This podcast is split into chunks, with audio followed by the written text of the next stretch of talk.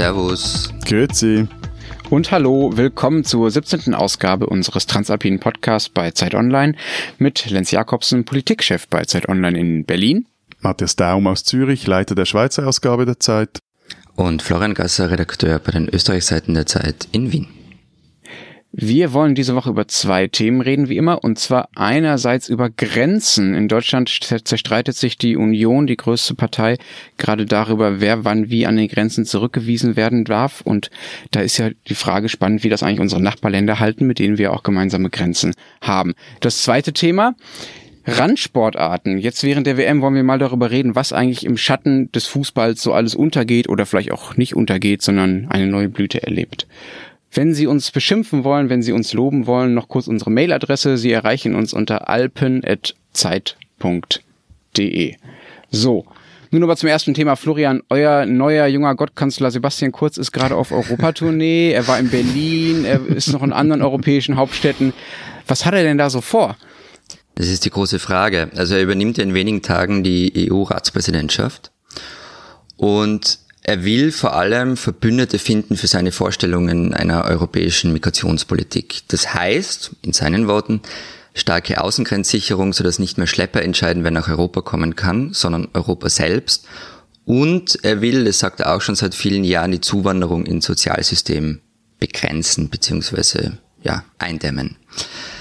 Ähm, und da geht es natürlich vor allem um Rhetorik. Es, es war ja auch diese Migrationsfrage zentral im, im Wahlkampf und in den, in den Jahren davor.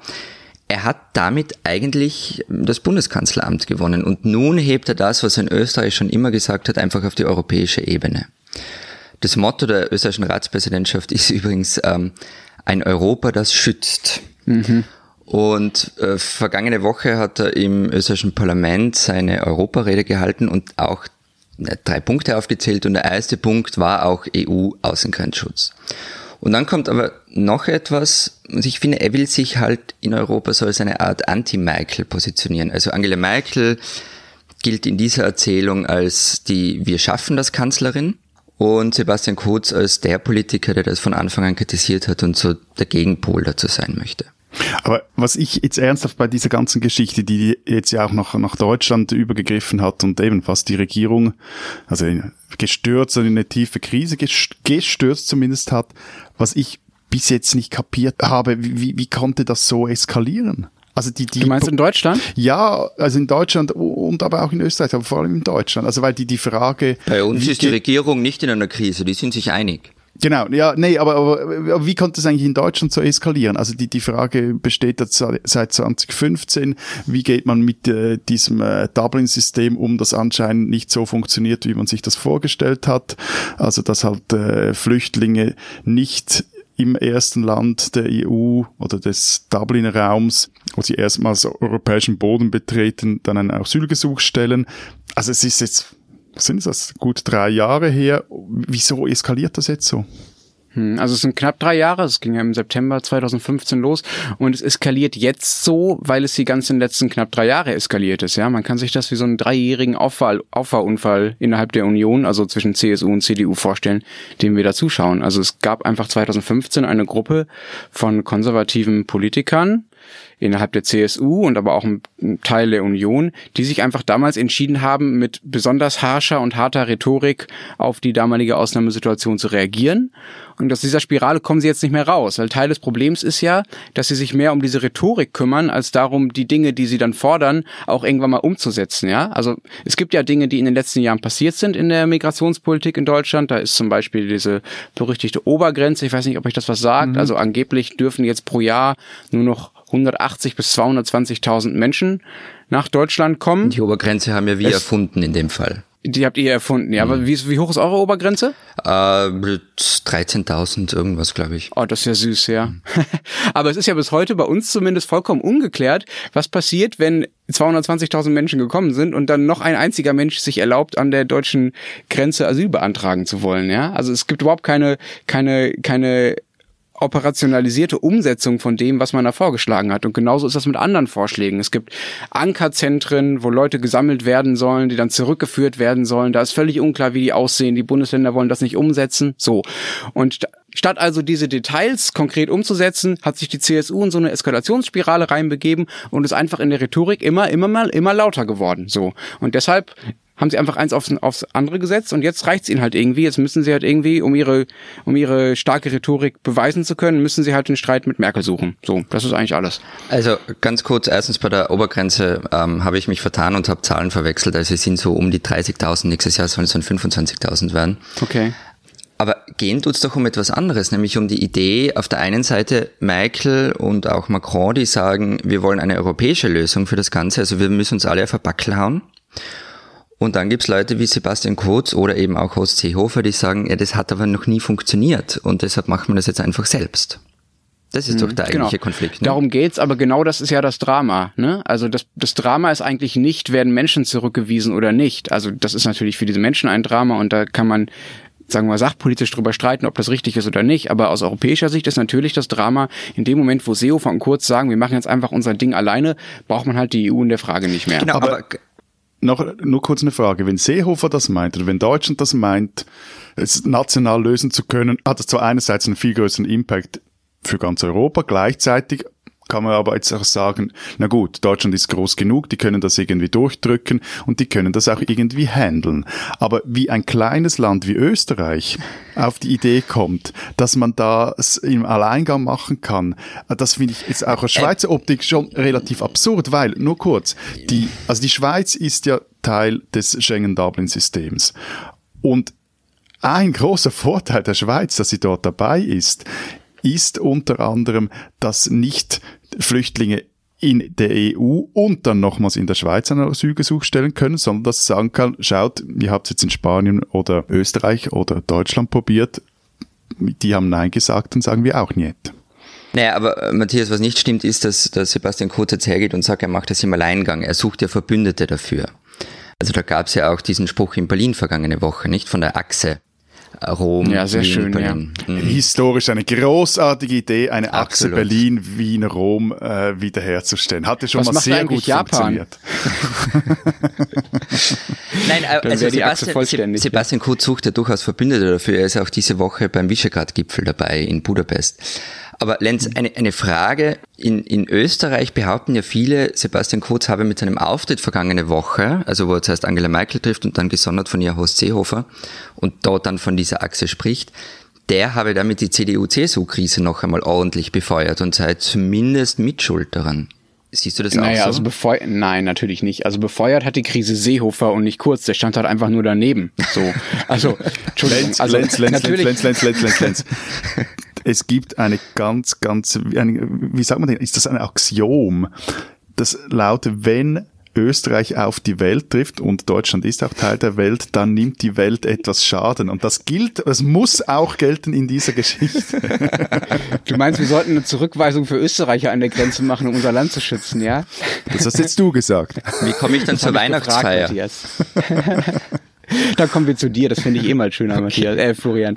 Ähm, aber zurück zu der Frage, also Sebastian Kurz wird hier schon wichtig genommen, das kann man schon sagen, weil auch mhm. in Deutschland verstanden wird, dass der äh, extrem talentiert ist und dass er äh, jetzt in Europa was bewegen will, dass er auch vielleicht in der Lage ist, Allianzen zu schmieden, dass er in Österreich sehr mächtig ist. Also das, das wird schon gesehen, dass da, dass das ein starker Politiker neuen Typs ist, mit dem man irgendwie umgehen muss. Und es wurde auch wichtig genommen, was er hier in Berlin gemacht hat, nämlich sich neben Seehofer zu stellen und zu sagen, wir haben jetzt diese tolle Achse und Merkel gehört halt quasi nicht dazu. So. Aber das hat Seehofer natürlich nur mitgemacht, weil er Merkel eins auswischen wollte. Insofern war Seehofer in diesem Fall der Handelnde und kurz derjenige, der ihm halt zufällig gut in den mhm. Kram passte. So mhm. würde ich es eher sehen. Aber mal eine Frage zu dem, zurück auch zu Kurz und zu Europa.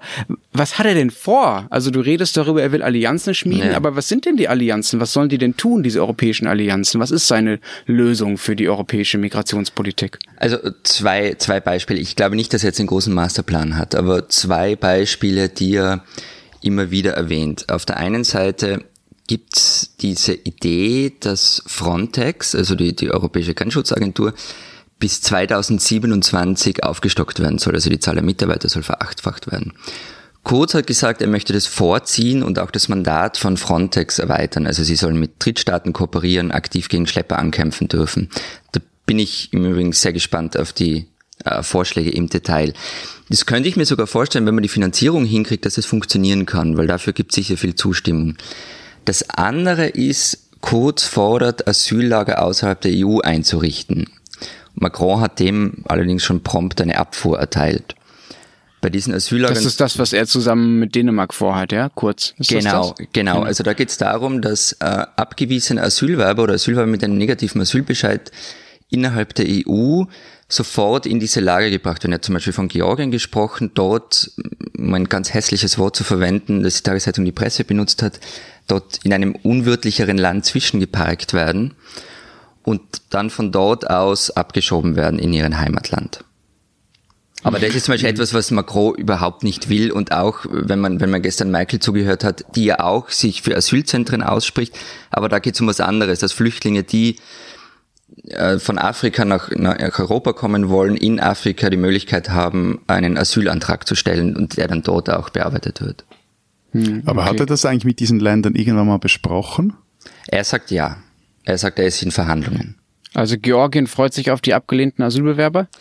Naja, Georgien weniger, die haben sich recht beschwert darüber, aber er ist gerade mit den Balkanländern zum Beispiel in Verhandlungen und die wollen halt Geld dafür. Wie ist denn der Status quo bei euch momentan überhaupt? Wer wird denn bei euch reingelassen? Wer wird abgewiesen? Das unterscheidet sich eigentlich nicht so sehr von, von anderen europäischen Ländern. Also das, also du meinst jetzt von Asylbescheid, also wer einen genau. positiven Asylbescheid bekommt, das unterscheidet sich nicht sonderlich von Deutschland. Ja, ich meine aber auch tatsächlich die Praxis an der Grenze, ne? Also äh, was ist mit denen, die aus Italien kommen, was ist mit denen, die nach Deutschland weiter wollen? Greift ihr da irgendwie ein oder lasst ihr die durchziehen momentan? Wie ist da der Stand? Also im, im Durchwinken sind wir ja Weltmeister. Ähm, das, äh, 2015 ist das schon passiert und es hat dann auch zu sehr tragischen Geschichten geführt. Also ich war zum Beispiel ähm, im Herbst 2015 in Salzburg am Bahnhof, ähm, zwei Tage nachdem die Deutschen die Grenze dicht gemacht haben.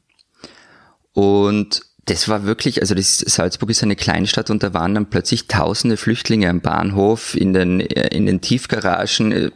Glücklicherweise war es relativ warm. Also das heißt, man hat auch im Freien sein können, aber ein kleines Land wie Österreich wäre mit, also eben, weil, weil wir über diese diese Koalition zwischen Kurz und Seehofer gesprochen haben, also wenn Seehofer nämlich das durchsetzt, was er will, dann wäre eigentlich Österreich das leidtragende Land. Eben, und da sind wir, sind wir wieder bei meinem Punkt. Also wie, wie kommt ein kleines Land, das plus minus wie die Schweiz äh, in der Mitte von Europa liegt, wie kommt es auf die Idee, da eine nationale Lösung zu suchen? Sie suchen noch einmal, Matthias, es geht ja nicht um eine nationale Lösung, es geht um eine Lösung von mehreren Staaten innerhalb der Europäischen Union, aber eben keine gesamteuropäische Lösung, weil die nicht funktioniert, offenbar. Hm. Matthias, wie ist es denn bei euch? Die Schweiz ist ja eigentlich noch ein bisschen reicher als Deutschland. Eigentlich müssten doch alle zu euch wollen.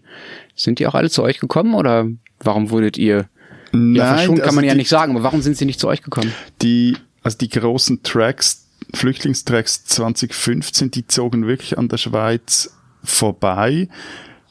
Da war aber sehr viel Zufall dabei und auch ähm, es fehlte der Schweiz die diesbezügliche Geschichte. Also Migration funktioniert ja auch immer so, dass du dorthin gehst, wo schon Leute sind, die du kennst.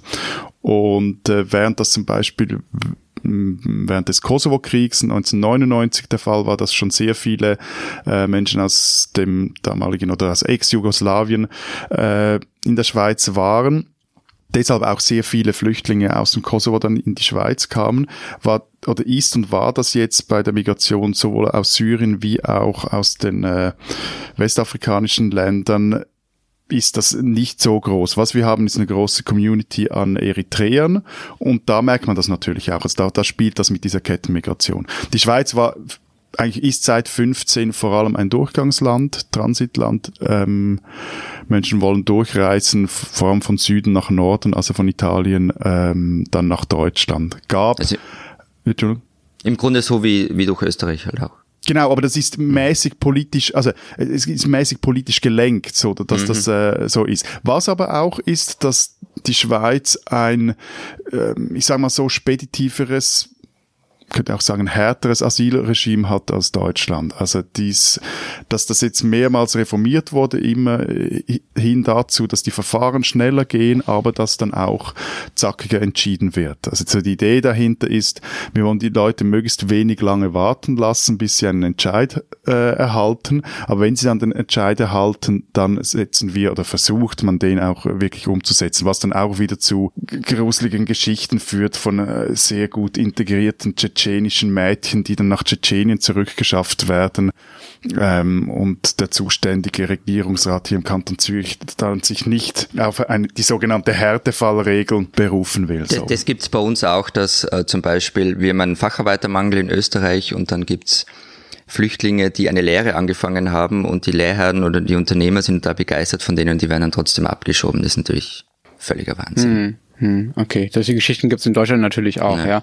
Okay, wir haben Ende nächster Woche den EU-Gipfel, auf dem Merkel eine europäische Lösung finden muss, vielleicht mit, vielleicht ohne Herrn Kurz. Mal schauen, was da kommt. Ich bin mir sicher, dass wir dann nochmal darüber reden müssen in den nächsten Wochen und vielleicht mhm. auch nochmal darüber, wer eigentlich bei uns wie tatsächlich dann auch Asyl bekommt im Land. So, jetzt aber erstmal zu unserer nächsten Rubrik. Diesen Schweizer sollten Sie kennen. Fernand Melga ist einer der bekanntesten Dokumentarfilme der Schweiz und er hat passend zum Thema, das wir vorhin diskutiert haben, zwei der wohl wichtigsten Filme über das Asylwesen in der Schweiz gedreht.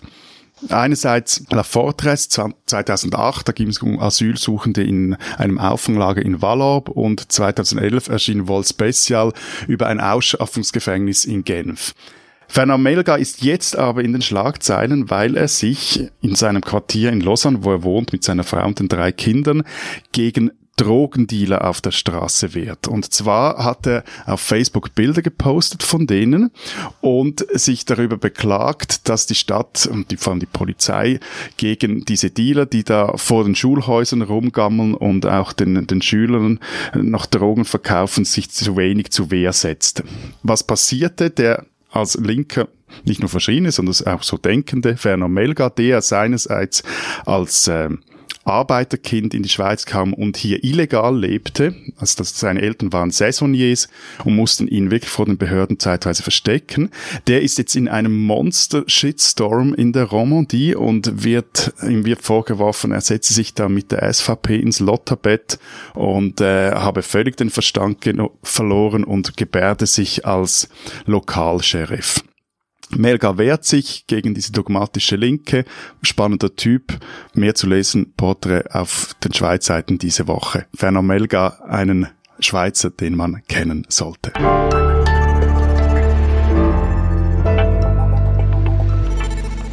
Unser zweites Thema diese Woche, die Fußball-WM hat begonnen in Russland. Ich habe mal in die Quoten geguckt. Ja, Florian langweilt sich jetzt schon. Äh, knapp 26 Millionen Deutsche haben am Sonntagabend das Spiel gesehen, was ja mit 0 zu 1 gegen Mexiko verloren ging. Das sind gut 80 Prozent Marktanteil, also vier von fünf Leuten, die Fernseh gucken und fast alle saßen vor dem Fernseher offenbar zu der Zeit. Das ist schon irre viel. Wie war das denn bei euch, äh, Matthias? Äh, bei euch wurde ja auch viel geguckt. Florian, ich sage ja leider, leider Nein, Moment, nicht dabei. Moment, Moment. Also ich, ich möchte da kurz eine Intervention machen. Also, ähm, kurzes Anfangsstatement. Ich habe das Spiel natürlich nicht gesehen. Und da also, ich sonst, das, ist, das ist das Statement gewesen, es nicht zu sehen, ja? Ja, genau. Und da ich auch sonst zu Fußball nichts beizutragen habe, möchte ich nur etwas anmerken. Wir sind in der 17. Folge und sprechen nun bereits das dritte Mal über Sport. In dem Fall jetzt das zweite Mal über Fußball, zumindest Und das erwähnt. findest du viel, oder was? Ja, es, es erzählt etwas über die Wertigkeit von Sport und Fußball im Speziellen, aber dass wir mehr oder weniger basisdemokratisch über unsere Themen äh, entscheiden, das würde ich ganz gern überdenken. Matthias, continue. Na gut, aber die Frage ist jetzt, welches Spiel hast du nicht gesehen? Kein einziges. Ach man. Nein, in der Schweiz hatten das Spiel der Schweizer Nazi gegen Brasilien hat dem Schweizer Fernsehen, zumindest dem Deutschschweizer Fernsehen, eine neue Rekordeinschaltquote beschert. 1,9 Millionen Zuschauer haben zugeguckt. Muss man sich insofern vorstellen, es gibt etwa 5 Millionen Deutschschweizer, insgesamt 8 Millionen Schweizer. Also das sind doch äh, eine, ist doch eine anständige Zahl. Seit 2013, als das Messsystem der Quoten umgeschaltet wurde, saßen, standen oder tänzelten nervös noch nie derart viele Menschen vor dem TV oder in den Public Viewings rum. Okay, das heißt, Aha. wir haben eine ziemliche Dominanz des Fußballs in unseren Ländern. Ist das ein Problem für die anderen Sportarten? Bei euch? Also in Deutschland gab es so ein paar Geschichten darum, dass äh, die Handball-WM im vergangenen Jahr nicht im öffentlich-rechtlichen Fernsehen übertragen wurde, dass sich die anderen Sportarten beschweren, dass das ganze Geld der Fernsehsender nur in den Fußball geht. Wie ist das mit den nicht-Fußballsportarten bei euch? Wie, wie viel Aufmerksamkeit kriegen die noch? Ich, ich finde es schon auch interessant, dass also in Zeiten von sinkenden Budgets bei Fernsehsendern und immer teureren Übertragungsrechten eigentlich die Randsportarten leiden darunter ich finde die ja eigentlich interessant, Randsportarten, diese, diese eigenen Milieus, die da, die da entstehen. Habt ihr zum Beispiel diese Mail gelesen von einem Hörer, der uns für Faustball begeistern wollte und selber ganz euphorisch drüber geschrieben hat? Also ich meine, Faustball, ich habe keine Ahnung davon, noch nie ein Spiel gesehen und die Regeln, ehrlich gesagt, weiß ich nicht, kenne ich nicht. Und dann habe ich ein bisschen rumgesucht und siehe da, es ist eine Sportart mit eigenen Superstars, mit wirklich vollen Hallen, eigenen Geschichten und immerhin bis zu 300.000 Fernsehzuschauern. Aber wir Journalisten, wir bleiben natürlich halt bei den üblichen Verdächtigen picken. Und ich glaube aber auch, dass durch diese Ausdifferenzierung wir dann irgendwann überholt werden. Gut, also ich will jetzt ja unserem Hörer nicht zu nahe treten, aber die einzige Erinnerung, die ich an Faustball habe, ist folgende. Als ich als Bub ja was Musikunterricht hatte, fand dieser Unterricht im selben Schulgebäude statt, was auch eine Turnhalle hatte. Und in die Turnhalle sah man so von oben rein. Und da spielte dann jeweils, ich glaube, das war Montagabend, spielte dort dann jeweils der Männerturnverein Stäfer, also eine Gruppe angegrauter Männer in ausgeleiteten Sportklamotten, die spielten Faustball. Also wenn von Faustball die Rede ist, habe ich so diese Bilder vor Augen. Und Matthias macht einen Hipster-Sportarten, ja? nee, aber nicht gerade Faust. Aber egal. Nein, ich, ich weiß nicht, ob das nur mit, mit den Journalisten zu tun haben. Es ist halt doch schon so ein großer Kreislauf äh, was du jetzt beschrieben hast, Florian, in dem halt das Geld eine ganz zentrale Rolle spielt. Also äh, wie viel Geld lässt sich mit einer Sport, wie gut lässt sich die vermarkten? Wenn sie sich besser vermarkten lässt, dann erhält sie auch wieder mehr Medienpräsenz und wichtig halt am, am, am Fernsehen auch, es gibt Sportarten, die sich eher fürs Fernsehen eignen, andere weniger. Ich würde sogar sagen, es gibt Sportarten, die am Fernsehen interessanter sind, als äh, wenn du sie äh, in, in der Realität anschauen gehst. Ich kann zum Beispiel nicht verstehen, wie man sich ein Radrennen vor vor Ort anschauen kann. Ich meine, das macht dann und dann sind die, die Fahrer durch, wohingegen du am Fernsehen wirklich, wirklich das Rennen verfolgen kannst. Aber du kannst halt in der Sonne zelten am Straßenrand in der Provence. Das ist halt auch nicht so schlecht bei der Tour de France, ne? Na gut, aber ich zelte dann lieber irgendwie so ohne irgendwie 300.000 andere Irre in engen äh, Lycra-Hosen und Shirts äh, nebenan. Matthias, nicht irre Gleichgesinnte. Nein, und die, also, aber weshalb wir auch über, über diese Randsportarten oder was ist neben Fußball überhaupt noch möglich? Was ich das eben das Gefühl habe, was in der Schweiz meines Erachtens interessant ist, dass es eine neben dem Fußball, dass der Fußball nicht so dominant ist, wie ich ihn in Deutschland wahrnehme. Also es gibt in der Schweiz auch noch Eishockey, das sicher als Mannschaftssportart einen ähnlichen Stellenwert hat. Jetzt nicht, wenn es um die WM geht, aber wenn es um die nationale Liga geht. Es gibt klar zurzeit Tennis, also seit Roger Federer spielt und auch noch Stan Wawrinka. Äh, interessiert Tennis recht stark, aber da gibt es auch diese urchigen Sportarten und das finde ich was, recht was urchig? Urchige, jetzt alle im Chor, urchige Sportarten. Urchig. Also das ist urig, ja? Auf ja, Deutsch. Also ja, auf, ja, doch, ich glaube, das ist urig, ja. Okay. Ähm, dazu gehört unter anderem auch Schwingen. Da, und da muss man sich vorstellen, zwei Männer in kurzen Überhosen, die sich gegenseitig versuchen, ins Sägemehl zu drücken. Also so eine Art von Alpen-Sumo. Gibt aber auch noch andere Sachen wie Hornussen oder unspunnen Steinstoßen und so. Also, Sehr schön. Äh, aber als ich ein, ein, ein Kind war, und das ist, finde ich, wirklich wirklich interessant. Da gingen dann nur die Landei und Hinterwälder an, an Schwingfeste. Heute sind das Mega-Events, zu denen auch Städte pilgern und die werden auch am Fernsehen übertragen. Also wenn ich jetzt Fußball schaue, was ich ja im Gegensatz zum Herr Gasser tue, da mhm. wird in den Pausen dann werden Vorschau-Spots geschaltet für das nächste Schwingfest in Schieß mich tot. Ich glaube, das ist in der Nordwestschweiz, dass man sich da am nächsten Wochenende, ich glaube am Sonntag, anschauen kann. Und diese Schwinger sind heute sogar Werbeikonen. Das waren sie früher nie. Das sorgt auch für einigen Krach innerhalb der Schwingerbranche, weil die auf sehr stark darauf setzt, dass sie so noch den reinen Sport macht. Unter anderem machen da also Schweizer Schwinger Werbung für deutsche Discounter. Oh nein, was für ein Frevel. Schau, schaust du es auch an? Oder also, schwingst du selber? Nee, ich, ich, ich, ich habe ja so äh, Heupfnüssel, also Heuschnuppen und nur schon dieses Säge, der Gedanken an dieses Sägemehl lässt mich am, okay. lässt es mich am ganzen Körper jucken. Ich habe auch die Statur dazu, aber ich muss zugeben, zwischendurch, wenn es so ganz, ein ganz ein großes Schwingfest ist, so das eidgenössische, da schaue ich dann mal kurz rein am Fernsehen. Aber so richtig interessieren tut's mich nicht. Aber kannst du denn erklären, Matthias, warum diese urchigen Sportarten in der Schweiz wieder so in den Trend gekommen sind? Ja, das hat schon sehr stark mit dieser Swissness-Welle zu tun, die seit so der Jahrtausendwende durchs Land rollt. Das war am Anfang eher noch so eine aufmerksame, interessierte Rückbesinnung bis weit auch ins linke Milieu, ins Kulturmilieu hinein.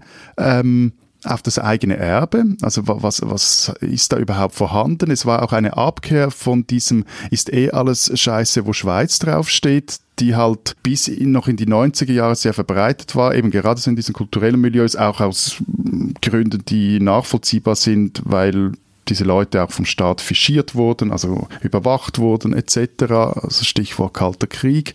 Und das hat aber so diese Swisses-Welt, das hat am Anfang auch etwas Lockeres, etwas äh, ähm, auch ironisch Gebrochenes und das wurde dann aber in den letzten, jetzt bald 18 Jahren halt immer ernster und immer härter. Es wurde so schweiztümelnd, heimattümelnd. Also deshalb zum Beispiel schaue ich auch, kann ich auch keine äh, Matches der Schweizer Nazi in einem Public Viewing anschauen. Das, das ist mir alles zu sehr Hurra-Patriotismus. Und das hat sicher auch, also dieses äh, Aufkommen dieser Sportart hat sehr stark mit dem zu tun. Hm. Ich weiß ja nicht, äh, ob das nur bei mir so ist oder ob das wirklich ein Unterschied zwischen ja der Schweiz und Deutschland ist, aber die neuen Sportarten und Randsportarten, die mich so interessieren, sind eigentlich genau das Gegenteil davon. Also nicht irgendwelche urigen alten deutschen Dinge, sondern ehrlich gesagt neue Importe. Ne? Also zum Beispiel Snooker und Darts. Aber das ist ja kein Sport. Natürlich ist das Sport. Das ist einfach Beschäftigung also, neben dem Saufen in einem Pub. Das Darts spielen? Und Snooker spielen, ja. naja, das Interessante beim Darts ist ja, dass es tatsächlich fürs Spielen vom Vorteil ist, wenn man in der Mitte ein bisschen dicker ist, wenn man dann einfach stabiler steht. So. Also das ist tatsächlich ein Feature und kein Bug bei diesem Sport. äh, und dass die Veranstaltungen so aussehen wie riesige Saufgelage, ändert ja nichts daran, dass die da auf der Bühne natürlich kein Bier trinken. So. Und dass sie einfach unglaubliche Dinge da vollbringen, so wie das bei jeder Sportart ist, die ja dadurch zum Sport wird, dass Leute das mit vollem Ehrgeiz und mit vollem Einsatz und auf einem besonderen Niveau irgendwie machen. Aber, also bei Schach geht es ja auch nicht um Bewegung. Du, das schaust du im Fernsehen oder das machst du selber? Das spielst du Naja, selber? beides. Also ich habe eine Dartscheibe zu Hause und äh, ein Freund von mir hat eine Dartscheibe im Keller. Also wir treffen uns öfters mal zum Dartspielen und ich schaue das auch tatsächlich. Also ich schaue das nicht jeden Abend auf DSF, also einem, oder Sport 1 heißt es ja jetzt, einem der Sportsender der privaten hier in Deutschland. Aber die WM schaue ich eigentlich auf jeden Fall. Die ist immer so die zwischen ist in Österreich das nächste Mal. Und Neujahr. Die WM? Die Dart-WM, ja, in Wien. Ja, die Dart dieses Jahr, die ist eigentlich mhm. immer im Alley Pally, also in London. Also soweit ich weiß, ich, aber ich bin ja bei Sport sehr uninformiert. Soweit ich weiß, ich war jetzt ein großes Turnier in Graz. Ja, und es ist okay. jetzt dann irgendwie, oder zumindest. Okay, also vielleicht schwappt die Dartwelle auch nach Österreich, mhm. aber auch bei Snooker ist es ja so, das ist auch ein Import aus, aus Großbritannien und das sind Sportarten, die ja auch im Fernsehen stattfinden. Die finden halt nicht mehr da statt, wo früher Boris Becker nachmittags oder abends zur besten Sendezeit irgendwelche großen Tennisturniere gewonnen hat, sondern sie finden halt ein bisschen mehr an den Rändern der Öffentlichkeit statt, also in den Spartensendern oder in Internet-Livestreams. Und das finde ich aber auch okay. Also das, was du mit Differenzierung beschrieben hast, Florian, ist ja nicht nur ein Nachteil, sondern es ist ja auch ein Vorteil zu sagen, okay, so wie sich das Interesse an den Sportdaten ausdifferenziert, so differenziert sich dann auch die Öffentlichkeit entsprechend aus und jeder kann seine Nische finden. Genau, ein Satz noch dazu. Ja. Ein Satz noch dazu. Ich habe wegen Darts und wegen ähm, Snooker vor allen Dingen habe ich den Eurosport Player, da zahle ich 30 Euro im Jahr für oder 40 oder so und kann den ganzen Tag über Sport gucken, über Streams. Und ich gucke da manchmal Squash Das klingt total skurril. Ich habe vielleicht dreimal in meinem Leben Squash gespielt und bei diesen Squash-Turnieren sind auch nur ein paar Zuschauer, aber ich habe das als super Fernsehsport entdeckt, ja. Und das ist doch ein was was Tolles daran, dass äh, es noch Möglichkeiten gibt, Dinge wahrzunehmen, die jenseits vom Fußball stattfinden, auch wenn sie nicht um 20.15 Uhr in der ARD kommen. Ihr seid beide echt so alte Schule. Die ganze Zeit, also du hast jetzt eh mit online zumindest schon mal ein Stichwort reingeworfen, aber die ganze Zeit sprecht ihr über Fernsehquoten und so einen Quatsch. Als ob, als ob die, die, das, die Öffentlichkeit nur nach wie vor nur dort stattfindet. Ja. Achtung, Belehrung ich habe doch gerade von den Streams angefangen zu erzählen, aber gut. ich will dich in deinem Pamphlet nicht stören. Florian. Nein, Bitte. überhaupt nicht. Ich, ich habe ich hab ein Beispiel, ähm, das dagegen spricht, nämlich Biken, also vor allem Downhill-Biken. Ähm, das war in den 90ern relativ eine große Fernsehsportart. Also Grundig war der Hauptsponsor, ist, die Rennen wurden deshalb auf Eurosport live übertragen, große Beliebtheit. So, Grundig zieht sich zurück, der Sport droht in der Versenkung zu verschwinden. Kaum mehr Sponsorengelder, keine Präsenz mehr im Fernsehen. Dann kam vor ja, gut 15 Jahren die, ein, ein österreichischer Safthersteller, so ein Krachal-Produzent. Und die haben dann begonnen, die Weltcuprennen online live zu übertragen. Das Highlight ist jährlich die Rampage. Das ist so der Super Bowl der Mountainbiker, unglaublich extremes Rennen. Wenn man da zuschaut, findet jährlich in Utah statt. Große Reichweite, das ist nach der, dem Stratos, also diesem Sprung von Felix Baumgartner, das größte Event von, jetzt sage ich doch einmal den Namen, Red Bull. Und wenn man zum Beispiel auf die YouTube-Kanäle der Fahrer schaut, es gibt da so einen Österreicher, Fabio Wiedmer, der hat 1,2 Millionen Abonnenten. Matthias hat mir gestern ein Video von dem geschickt, das irgendwie imposant fand. Wie alt war das? Keine zehn Tage. Das hatte mehr als 300.000 Views. Also ich, ich glaube, dass die Sportarten einfach woanders stattfinden und man nur mit der Quote, ich meine schon klar, Fußball-WM, das sind, das sind die Straßen leer gefegt, aber das ist halt so das Einzige, was noch diese Dimension hat. Aber ansonsten mhm. findet das alles woanders statt. Das stimmt, selbst Olympia hat ja schon nicht mehr diesen Effekt, den es vielleicht früher mal hatte. Genau. Ne? genau. Und aber interessant bei diesen Sportarten finde ich halt auch, also jetzt weniger bei diesen Red Bull Events, aber dass die halt auch von diesem klassischen äh, höher, schneller, weiter Ding wegkommen. Und sie kommen vom Linearen weg. Also es geht nicht mehr darum, solche Veranstaltungen live sich irgendwo anzuschauen. Die werden zwar live übertragen, aber da schaut man sich dann auch weiß ich nicht, Rampage-Videos von vor vier Jahren an. Genau, aber weil es eben auch im Sport selber nicht mehr um das Lineare geht. Also genau. es geht nicht nur genau. um die, die schnellste Zeit, es geht nicht nur darum, äh, eben als Erster oder am schnellsten den Hahnenkamm oder die Lauberhornabfahrt mit Schießer runterzubrettern, sondern es geht ja in vielen dieser Sportarten auch um den Style. Und das finde ich, also ich, ich hatte so vor ein paar Jahren mal ein, ein Interview geführt mit einem Schweizer Snowboarder, Nikolaus Müller heißt der. Und äh, jetzt nicht, weil ich ein begnadeter Schneesportler wäre, aber mir imponiert dessen Haltung zu seinem Sport. Er gehörte zu den weltweit besten Contest-Snowboardern, also wo es auch um Noten geht und, und noch die krassen Sprünge und da hat es Judges, die das bewerten und so, aber das ist höher, schneller, weiter, das wurde ihm dann irgendwann mal zu blöd. Und er fuhr könnte sagen, dann nur noch für sich selbst. Stimmt natürlich so nicht. Er, er, er dreht Videos, das, was Florian beschrieben hat, aber geht das noch weiter. Das sind dann Videos, die dann mit anderen zusammen drehst. Er hat Sponsoren, die ihm auch das Ganze finanzieren. Und das geht dann wiederum, es ist nicht ein Wettkampf, sondern es ist wie eigentlich Sport als eine Kunstform schon fast, oder der Video wird dann zum, zum Kunstobjekt dieser Sportart und das wird so weltweit vermarktet. Und was, was, was ich interessant finde, ist eben die, die Haltung dann auch zum, zum Sport und zu dem, was man tut. Und das imponiert mir eigentlich bis heute, die, dieser Satz. Also dieses Intro kann man übrigens bei Zeit Online auch nachlesen. Und der, der sagte dann, es muss aussehen, als würdest du noch schlafen. Das, das finde ich eine saukoole Einstellung. Also etwas, so viel Energie in was zu stecken, so viel Mühe und Aufwand, aber dass man das dann gar nicht sieht, sondern dass es dann aussieht, als, als würde man noch pennen. Das, das finde ich recht, das finde ich großartig. Und die hm, Musik bei diesen Videos ist immer super. Ja, ich finde das bestimmt auch alles sehr elegant und ästhetisch wertvoll, aber ich, also, wenn ich schon den Ruf des alten Mannes hier weg habe, obwohl ich ja der Jüngste von euch, von uns bin, haha, ähm, möchte ich zumindest mal kurz sagen, also ich, ich, ich kann das nicht ganz nachvollziehen, weil genau das, was ihr sagt, also, dass man sozusagen das Lineare abschafft in dem Sport oder dass sich man in den Vordergrund stellt, das Lineare macht doch das Sportliche daran aus. Also durch was Lineares kriege ich eine Dramaturgie und eine Spannung rein, sonst habe ich einfach nur Clips. Clips sind für mich sozusagen, haben nichts mehr mit Wettbewerb oder mit Sport zu tun, sondern mit, einem, mit einer rein ästhetischen Erfahrung. Das ist okay. Ich will das gar nicht abwerten im Sinne davon, dass es irgendwie wertlos wäre, aber es ist nicht mehr das, was ich mir eigentlich unter, unter dem ja, Begleiten eines sportlichen Wettbewerbs vorstelle, wo es ja genau um das geht, höher, schneller, weiter. Das ist irgendwie schon der Kern, finde ich, und nicht irgendetwas, was man einfach mal wegwischen kann. Nee, aber es Das ist eben so ein, eine Weiterentwicklung. Also es ist genau das, wieso, dass du dann als, als Fußballfan, dass ich zum Beispiel, kürzlich hat ja mein Club, der FC Zürich, den Cup-Final gewonnen und ich habe dann wirklich dieses Spiel integral nochmals auf YouTube Hey, Mir für jedes angeschaut. Mal, wo du Fußball erwähnst, gibt es jetzt irgendeine Strafe von mir. Nein, und das ist ja dann auch wie eine Art von ästhetischem Erlebnis, dieses Spiel, wo du weißt, wie es ausgeht, du hast es selber gesehen, nochmals zu schauen. Ja, das ist schön, das stimmt. Das ist etwas, ja, man könnte ökonomisch von einem Mehrwert sprechen, natürlich. Das finde ich auch. So, Die spinnen, die Schweizer. Ähm, dass die Schweizer für ein gutes Geschäft fast alles tun, das habe ich in den Jahren, die ich den Kollegen Daumen und kenne und liebe, gelernt. Aber was nun der Schweizer Bundesrat beschlossen hat, ist an dreckige Geschäftemacherei kaum zu überbieten.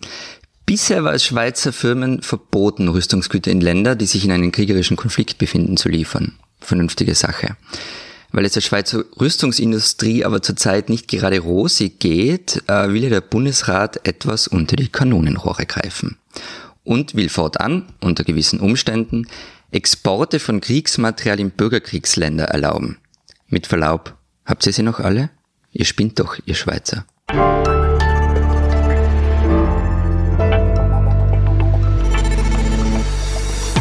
das war's diese Woche bei unserer 17. Folge von Servus Grüzi Halli. Hallo, Halli, auch schön. Unserem Transalpinen Podcast bei Zeit Online. Wir hoffen, dass Sie auch nächste Woche wieder zuhören, wenn wir uns streiten und belehren. Äh, bis dahin sagen wir Papa. Ciao. und tschüss.